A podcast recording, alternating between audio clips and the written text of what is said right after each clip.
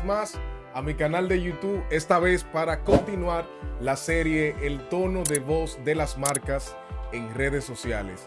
Episodio número 7. Si aún eres de lo que no ha escuchado desde el episodio número 1, que están disponibles en todas las plataformas de podcast, me puedes buscar como Irving Mansueta en todas mis redes también, pero quiero que escuchen, lo dejaré en la descripción de este video todos los enlaces todos los episodios anteriores para que puedas escucharlo. Hoy, en el episodio número 7 de esta serie, tengo una súper profesional aquí conmigo, conocida a través de LinkedIn. Primera vez que la veo en persona.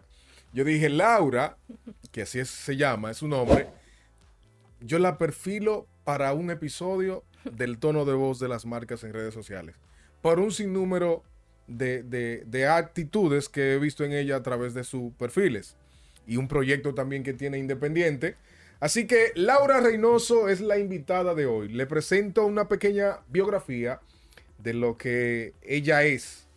Licenciada en Mercadeo, con estudio también en Publicidad, Comunicación Corporativa y Eventos. Actualmente se dedica a la producción publicitaria para medios tradicionales y digitales. Laura. Hola, hola, un placer. Hola, Ilvin, encantada. ¿Cómo estás? Yo, bueno, además de que digo que siempre estoy bello, estoy sumamente eh, apetecible. Oh, para sumar, para sumar. Bueno, claro que sí. Laura, bienvenida. Gracias. Señores, démenle la gracia también a ustedes que están viendo este, este episodio número 7 a Laura por venir. Eh, pensé que me ibas a decir que no, la primera vez, cuando te dije, Laura, quiero invitarte. Me dijiste que escuchaste todos los... Sí. ¿Qué te parece? ¿Qué te parece? Me parece que tú eres muy dinámico y eso me gusta. Me gusta la chispa y me gusta que tú tienes temas puntuales y no cansas. Excelente, Laura.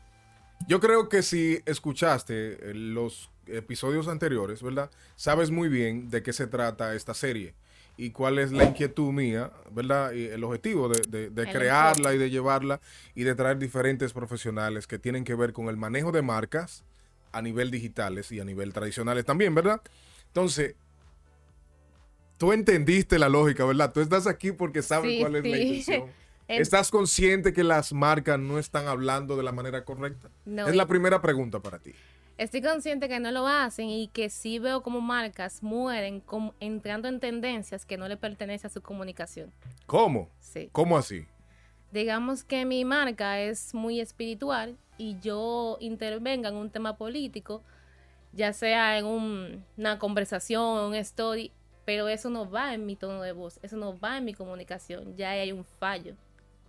Entonces, esas son cosas que uno tiene que ver como experto. Tú sabes que hay mucha gente pensando que no han entendido. Vean, ¿qué es lo que Ilvin está haciendo? Que habla tanto de tono de, tono de voz, ¿Qué, es lo que significa eso, que a qué viene. Mira, Laura, en sí, y eh, eh, usuarios, ¿verdad? Seguidores, suscriptores que están viendo esto, la idea salió desde una necesidad que yo descubrí en instituciones gubernamentales, instituciones del gobierno de que eh, por naturaleza los departamentos de comunicación de instituciones y de empresas también lo dirigen comunicadores, ¿verdad? Y dentro periodistas, y, demás. Entonces, dentro de ese grupo, departamento de comunicación en sí, eh, está el fotógrafo, está el community, el social media, el diseñador. habemos un grupo mezclado de profesionales diferentes que en realidad la marca, los canales de comunicación de la marca, representa todo el equipo que está detrás. Entonces, yo me puse a analizar diferentes eh, perfiles y descubrí que muchas instituciones hablan como periódicos, otras hablan como si fuera eh, un colmadero, otras hablan eh, que no tienen un estándar. No hay un punto medio que te indique donde tú debes formar, pero es cercano. Exactamente. Entonces yo dije, pero aquí hay una necesidad. O sea, porque hay un momento donde la marca tiene que hablar en primera persona, otra tiene que hablar en plural. O sea, en este caso la institución, que es una marca también eh, en gubernamental, ¿verdad? Entonces yo dije, tiene que haber un balance y tiene, yo dije, pero voy a analizar. Seguí analizando, analizando y lo descubrí. Y esa es la razón por la cual tú estás aquí. Viene la segunda pregunta para ti. ¿Cómo yo determino el tono de voz de una marca? En este caso, la marca ya existe. Ok. O sea, una marca ya bien establecida. Desde o sea, ya, ya tiene y lo que va a hacer es establecer como un filtro con lo que yo voy a decir ahora. Te pregunto eso porque en el, en el episodio anterior, David, hablamos desde la, desde la construcción de la marca. Ok, la marca es de cero. Exacto, desde la, porque eso comienza desde cero, aunque muchas personas lo ignoren. Ahora, háblame, que yo sé que tú eres experta en eso. Háblame cómo yo descubro el tono de voz de una marca ya existente. Lo primero es que se supone que cuando tú la haces desde cero, haces un branding interno donde estableces valores. Esos valores hablan de una personalidad que de ahí sale la voz. ¿Cómo yo lo defino? Lo primero que tengo que tener son valores que marquen mi personalidad. Paso uno. Paso dos, definir aquellos, eh, estos valores, cómo van a orientarse a esa personalidad que tengo. Por ejemplo, si yo soy una persona jovial o entiendo que se puede dar el caso de que yo sea chistosa, mi marca sea chistosa, yo tengo una personalidad de esa manera, me puedo comunicar con mi público bajo ese esquema. Mi voz va a ser chistosa, va a ser jocosa, va a tener una cercanía que no lo va a tener una institución del gobierno como tú planteabas. Entonces, luego pasa el tema del target. ¿A quién yo me dirijo? Si mi público sigue siendo, vamos a suponer, una bebida y es joven, ¿cómo yo puedo plantear una comunicación cercana con él? Siendo joven, siendo jovial, siendo fresca, siendo dinámica, pero si yo me quedo en un punto, dígase corporativo, voy a hacer una barrera de comunicación. Entonces hay un tercer punto que... Habiendo, habiendo, dame un momentito ahí, habiendo, Claro. habiendo una diferencia en lo que es una marca personal que tocaste de manera breve y lo que es una marca, en este caso, corporativa o institucional. Ujú, Yo le, le comentaba en el otro, en el, el- y lo menciono mucho porque van de, van de la mano, el anterior episodio y este. ¿Por qué las marcas no tienen un, man- tienen un manual visual? Pero resulta ser que en el manual visual de marca no está la parte de comunicación. ¿Debería de crearse otro manual de comunicación en sí? Debe crearse un manual de identidad visual y un manual de comunicación o identidad verbal, donde tú digas, por ejemplo, cuáles son esas frases. De, eso inicia desde el tema del eslogan. O sea, que te, por ejemplo, Coca-Cola destapa la felicidad. Tú sabes que hay una línea de comunicación, de alegría. Tienes la de libertad de mencionar todas las marcas posibles. Ah, bueno, sí, o sea, porque no hay problema. me estoy yendo al internacional para evitar temas. Ok, entonces sí hay marcas que ya plantean sus líneas. Por ejemplo, yo he trabajado con clientes que ellos tienen un diccionario donde ellos no pueden mencionar ciertas palabras porque se atan a la competencia o por el simple hecho que denotan una comunicación totalmente diferente a lo que ellos plantean. Entonces sí debe tener un manual de identidad verbal donde la gente sepa cómo comunicarse y que eso al final sea extendido a todos los puntos de contacto. Excelente. Sabes que ahora que mencionaste eso de que hay, eh, hay empresas que te prohíben, yo fui eh, en, en esos trabajos que uno hace así de manera como cuando uno no tiene nada que hacer. que dicen, mira Irving, necesito que me vengas a animar a un supermercado grandísimo aquí. Eh, Ah, eh, ah, y había una palabra, yo no la voy a decir, pero había una palabra. Yo duré ahí como un mes, caminando en los pasillos, interactuando con las personas, mientras el audio amplificado en tres niveles se escuchaba todo y hacían transmisiones. Pero había una sola palabrita que en menos de un minuto yo la mencionaba como cinco veces. y me la prohibían, me la prohibían, me la prohibían. Que no puedes decir eso aquí adentro. Yo dije, pero ¿cómo? ¿Cómo? Eso no puede decir porque entonces contradice lo que nosotros somos, lo que nosotros vendemos. Lo que el- planteamos. Pero yo estaba desconectado de la realidad, de lo que en realidad ellos me estaban diciendo, porque yo dije, entonces estudiando esto y me lo trae esa colación, me di cuenta, pero mira qué pasa. Es que en los valores de ellos, vamos a decir, en su, en su filosofía, Exacto. como empresa, como marca, choca. No es una mala palabra, ¿verdad? No es una Pero palabra mal compuesta, pero sí. Discorda de lo que ellos están comunicando. Exactamente. Entonces, yo quiero que tú me diferencies. Me dijiste cómo yo puedo determinar el tono de voz Exacto. de mi marca ya existente. Ahora, cuando es en la marca personal, ya que hay muchas personas que, como en el caso eh, tuyo y mío, que, que estamos intentando trabajar nuestras marcas, ¿verdad? Que iniciamos. En el caso de mi marca, alguien que quiera eh, iniciar, a, venderse a través de las redes? ¿Cómo yo puedo descubrir la forma en cómo debo dirigirme eh, eh, en, este caso? El tema de la marca personal se maneja de una perspectiva diferente, en el sentido de que ya tú cuentas con una personalidad, entonces no hay que armarla desde cero. Ya, por ejemplo, contigo yo podría decir, ok, él es dinámico, yo no puedo pretender hacer una comunicación que no represente lo que tú eres. Entonces yo parto de tus fortalezas y tus cualidades y hacia qué mercado o sector tú te diriges para entonces yo ver cómo se comunica ese sector, pero con el agregado de valor de la, de la, de la forma de ser de Irving. ¿Existe la posibilidad entonces de que yo, eh, de que a mí me guste algo eh, eh, para publicarlo en mis redes? en este caso, pero que no vaya conmigo, que, que destruya o que, que sea disruptivo. Me ha pasado con clientes que yo le, ellos están muy interesados en un tema, pero que se desvirtúa de cómo ellos quieren visualizarse. Hay temas que tú puedes hacer ligeramente una comunicación, digamos que tú eres el mundo fit y tú puedes subir una que otra comida chatarra, pero no no el hecho de que te encante cierta cantidad de cosas o actividades no tan saludables, tú puedes explotar en tus redes porque tú quieres tener una comunicación orientada a lo saludable. Entonces tú me estás diciendo que yo debo de hacer un sacrificio en algún momento. Claro. Que quiero publicar algo, pero es que no puedo publicarlo porque... No va con la intención. Hay cosas que tú tienes que comunicar que sean de valor. ¿De qué me sirve yo verte un viernes tomándote una cerveza si tú lo que quieres es comunicar sobre marketing? ¿En qué le suma a tu público eso? ¿Cuál, cuál, cuál es el resultado de, El resultado. ¿Qué hago cuando quiero publicar algo y, no puedo? ¿Qué hago? Bueno, es que te voy a decir algo.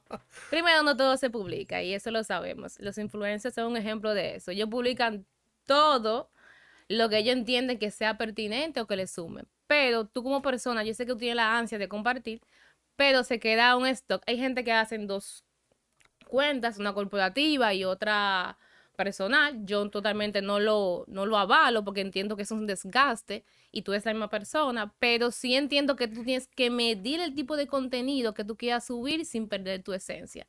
No vas a subir todos los viernes que tú bebes, pero sí puedes subir uno o dos dentro de lo razonable. Pero siempre con el cuidado de que tú te estés proyectando a un perfil de un público X. Excelente. Laura, estábamos hablando de marca personal. Ahora vamos a hacer un traslate o un cambio nuevamente al inicio a marcas institucionales. Dame dos pasos o la cantidad que tú entiendas de cómo yo debo determinar cuándo estoy hablando como, como institución en este caso o cómo mejoro en esa parte. Por ejemplo, la parte más chocante mía, eh, concerniente a lo que descubrí, a los perfiles que descubrí, es que hablan como periódico en este caso. Por ejemplo, eh, te puedo mencionar no voy a mencionar marcas, eh, esas instituciones para no para que no crean que es algo eh, personal. Pero si usted analiza las principales 10 instituciones, que aquí hay ciento y pico, pero la más conocida es que Procuraduría, Industria y Comercio, Proindustria, eh, ¿qué otra cosa? El Senado de la República, la Contraloría de la República, Banco Central, Presidencia, comunicación de presidencia, que hay varias cuentas, el Ministerio Administrativo de la Presidencia. son muchas instituciones que están atadas. Son muchas, son muchas. Y de 10, para decirte que he analizado más de ahí, de 10 puedo encontrar 3 que están hablando de la manera correcta. Y resulta ser que yo conozco a los que están detrás. o sea, yo dije, ah, pero mira, ¿por qué esta marca está hablando de esta manera? Entonces, yo dije, pero ¿será que ellos no saben me hice todas estas preguntas y quiero que responda algunas de ellas. ¿Será, ¿Será que ellos no saben cuándo es que la marca debe de hablar en primera persona, cuándo, cuándo debe de hablar en plural, cuándo yo hablo como, como el presidente, vamos a decir así? Que en la cuenta del presidente habla de una manera porque es de él la cuenta. Exacto, ¿desde qué posición o perspectiva da la comunicación? Exactamente. Pero, por ejemplo, en la cuenta del presidente, yo no puedo presentar al presidente. No. Hay mucha gente que no entiende eso. Tiene que sentir auténtico la voz. Lógico, o sea, lógico. Yo quiero que tú más o menos, pero también hay cuentas privadas así de productos, de marcas, también haciendo eso mismo. Hay, hay, cuentas que hablan como que son tus amigos, pero tu perfil no pertenece a. Exacto. O sea, hay cuentas aquí, por ejemplo, te puedo mencionar una, Crisol, de Mercasit, ¿verdad? El grupo empresarial tú analizas esa cuenta y tú te das cuenta, tú crees que es un chamaquito de barrio que está hablando en la cuenta. O sea, que, que escribe, pero es genial, porque todo el contenido de ellos va dirigido específicamente a esa mezcla entre formalidad urbano, lenguaje urbano, que sabe que es tendencia. Chabacanería, Sí, esta jerga, exacto, sí. esa jerga que va acompañada con una estrategia de contenido para poder eh, hacer enganche. conexión. Exactamente, y llamar a la atención. Es que tú- Ahora, Paréntesis, es que tú sabes que Crisol es un, con- es un producto de contenido, un producto popular, o sea, Así de es. uso popular. Entonces, al final tú tienes que enganchar una conversación con un público que es muy llano, es muy dado a una jerga, a muletillas. Entonces, quizá esa es la forma de conectar planteada. Pero hay ¿tú crees que eso puede afectar las ventas de una marca? depende, O el posicionamiento. depende del objetivo, porque si yo me estoy vendiendo como un aceite premium, de una calidad, de una exclusividad, obviamente la jerga me resta, pero si yo estoy a un ambiente popular, es un tema de conexión. Imagínate, vamos a poner un ejemplo aquí mismo, una prueba te voy- que te voy a colocar.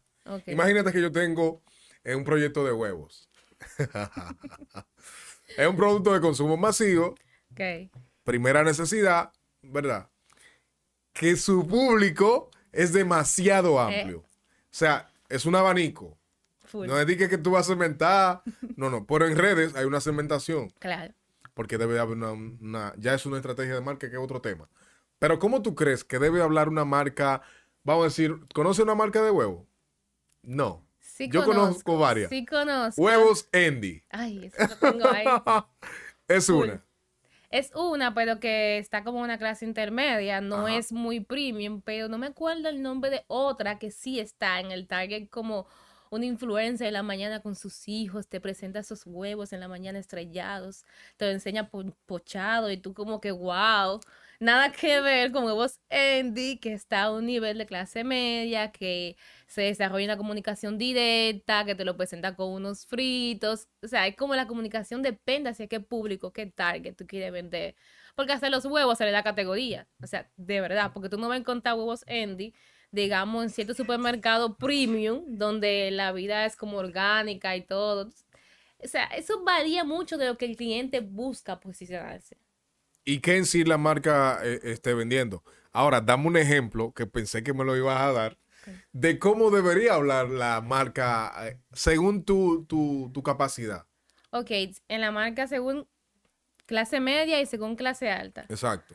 Por ejemplo, si yo soy, un- me estoy buscando ubicar en un nuevo supermercado, si yo soy huevos Andy, yo puedo decir, llegamos al supermercado X. X, por decir algo, X. Búscanos, encuéntranos, eh, estamos en oferta. Yo puedo mencionar una serie de características dependiendo de cómo mi comunicación fue planteada previamente en los posts y en el mes o la campaña. Pero si yo soy de cierto target premium, yo te puedo comunicar ese lanzamiento no con un post, sino con un live de un influencer de cierta categoría llegando al supermercado y encontrando los huevos. Los que crean contenido, anoten. Exacto. Continúa. Ahí llego yo toda fabulosa, toda influencer y digo, wow, pero mira, están aquí. Y ahí hay una conexión de que ya el producto se está transmitiendo, se está comunicando el lanzamiento y créeme que fue muy diferente la comunicación y el planteamiento. Y Viene otro reto ¿ya? para ti. Viene otro, otra prueba. Háblame ahora del grupo Blandino. ¿Cómo debería hablar el grupo Blandino? grupo Blandino en República Dominicana, para todo el que está viendo este eh, video fuera de República Dominicana, que por cierto, gracias a toda la gente de Colombia y México, que son el 80% de mis suscriptores y de quienes ven todos los tutoriales que he hecho. Suscríbete si no, se- si no te has suscrito y activa la campanita para que sigas siendo parte no solo de esta serie, que viene otra también después de esto, eh, en términos prácticos de diseño y, y publicaciones, creación de contenido y demás. Dame un ejemplo de Grupo Blandino.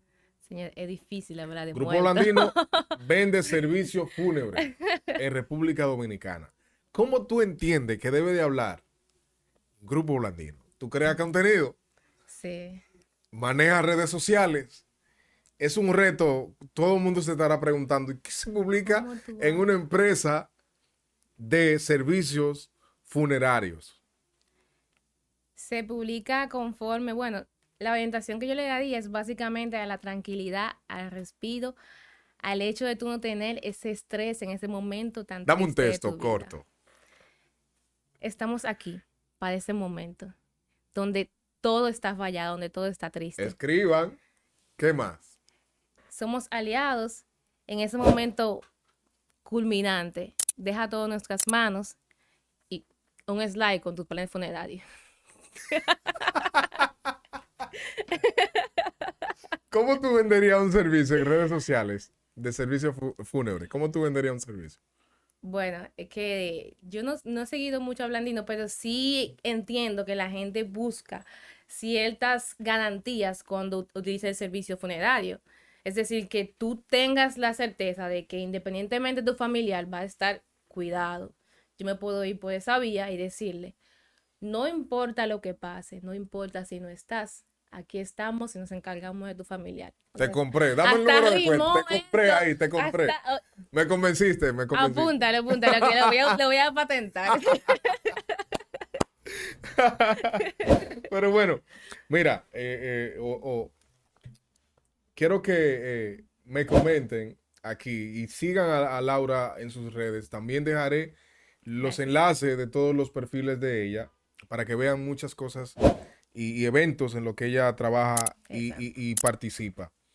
Ahora bien, aterrizando un poquito, Laura, hay un clásico que yo le llamo también cliché. Creo que todos eh, van a coincidir conmigo en eso. Vende sin vender en redes sociales.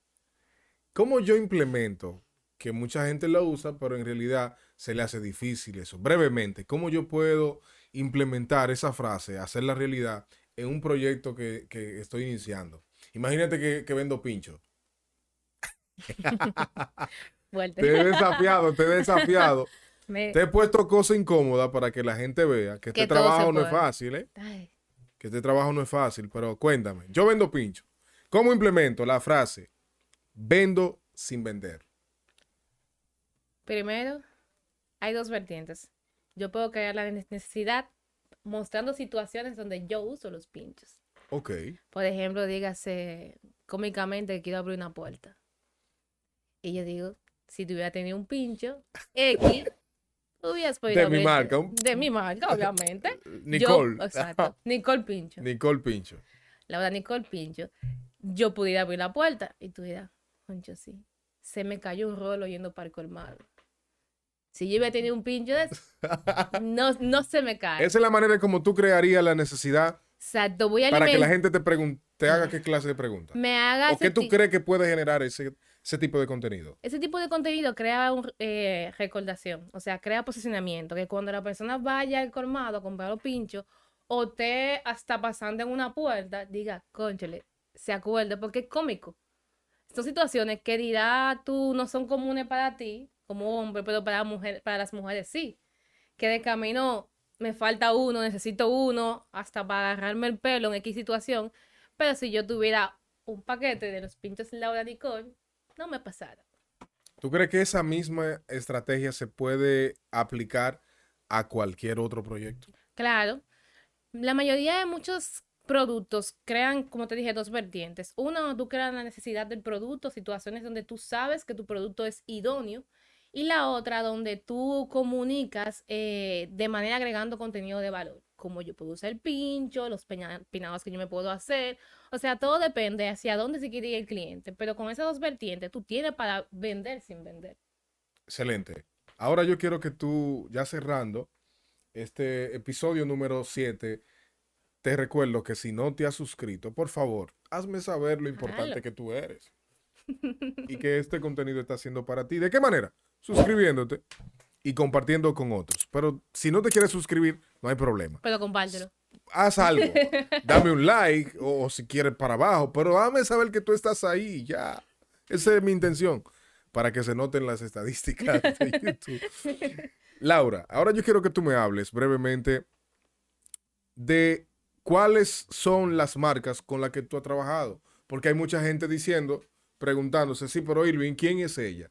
¿De dónde salió? ¿Por qué la traíste? No es que este espacio es, los más, es, lo, es lo más prestigioso, pero eh, eh, háblame con cuáles marcas y en qué tipo de proyectos tú, tú has trabajado. Ok, yo he trabajado realmente con diferentes tipos de marcas, porque yo trabajo, he trabajado tanto eventos como marketing digital y he trabajado desde una actividad de una fiesta navideña, desde un lanzamiento de promociones. Por ejemplo, he trabajado con Amadita, he trabajado con marcas orientadas a Nestlé, como Impulso, en el tema de lanzamientos. He trabajado con Maggie, he trabajado con marcas como Alicam, que sería Griffith, también con bancos como PAP. Pero ya en el tema de eventos, que también es una rama que me encanta, porque creo que las empresas deben, las marcas, después de que pase todo el tema de la pandemia, full gracias. Sí.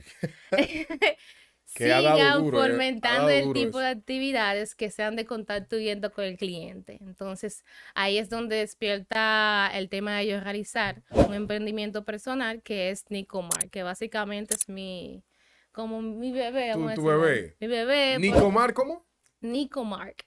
Es Nicole inicialmente, pero Mark de marketing, porque es una agencia dedicada a creación de contenido y eventos para este auge de la pandemia y de marcas que sí quieren tener un contenido de valor y una comunicación, una voz real.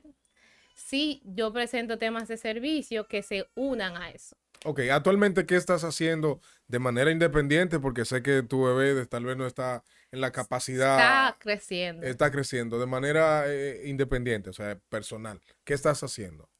Trabajo con marcas a nivel estratégico eh, desde cero, estoy trabajando mucho lo que es el tema de branding, porque así como muchas personas en pandemia dijeron, voy a emprender, voy a crecer, voy a hacer, llego yo y le digo... Otros se engavetaron. Sí, tú sabes que hay un poco de cada público. O sea, pues, que vienen a mí con un, proyecto de, wow, mira, me interesa hacer esto y vengo yo. Pero háblame de esto, necesitas esto. Yo soy como el, aliado mercadológico que tú necesitas para tu marca, para aterrizar. Porque dirás, por ejemplo, yo hago productos para el pelo, pero tú no sabes cómo comunicar lo que tan buenos son tus productos. Y entonces ahí que muchos productos se caen, muchas marcas se quedan engavetadas, como tú dices.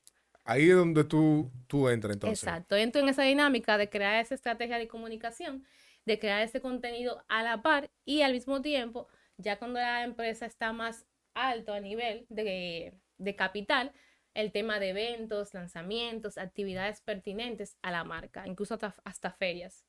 Excelente. Laura, ahora cuéntame y cuéntale a lo que nos están viendo, cómo te podemos encontrar en las redes y si alguno necesita un servicio de, lo, los tuyos, ¿verdad? Bueno, pueden encontrar en LinkedIn como Laura Nicole Reynoso. Eh, totalmente disponible a dudas. Así mismo como yo le escribí, ella me respondió. ¿eh? Tú me escribiste y yo encantada porque llevaba tiempo siguiéndote y había escuchado episodios y me sentí muy conectada con el tema tuyo de educar, comunicar. Y ese dinamismo, mira, te lo aplaudo. Síganla, síganla. ¿Cuál es tu red principal? Mi red principal. Ojalá, mira, mi pareja sabe que a mí me encanta bailar, pero todavía, todavía, todavía. ¿Cuál es tu red principal entonces? Mi red principal ahora mismo es la de mi bebé, Nico Mark, que lo pueden encontrar en Instagram, en LinkedIn y en Twitter. O sea, me pueden escribir por cualquiera de las plataformas e independientemente cualquier duda que tengan de una marca o un proyecto que le interese, por lo menos tener un comentario de, ok, ¿cómo se vería? ¿Cómo sería la intención? Yo total en ayudarles por esa vía. Excelente. Señores, esto fue el episodio número 7 de la serie El tono de voz de las marcas en redes sociales. Soy Irving Mansueta y fue un honor inmenso, como siempre les digo, estar aquí. Laura, gracias. Un placer. Una vez más por estar aquí, señores. Síganla, dejaré algunos de sus perfiles aquí en la descripción de este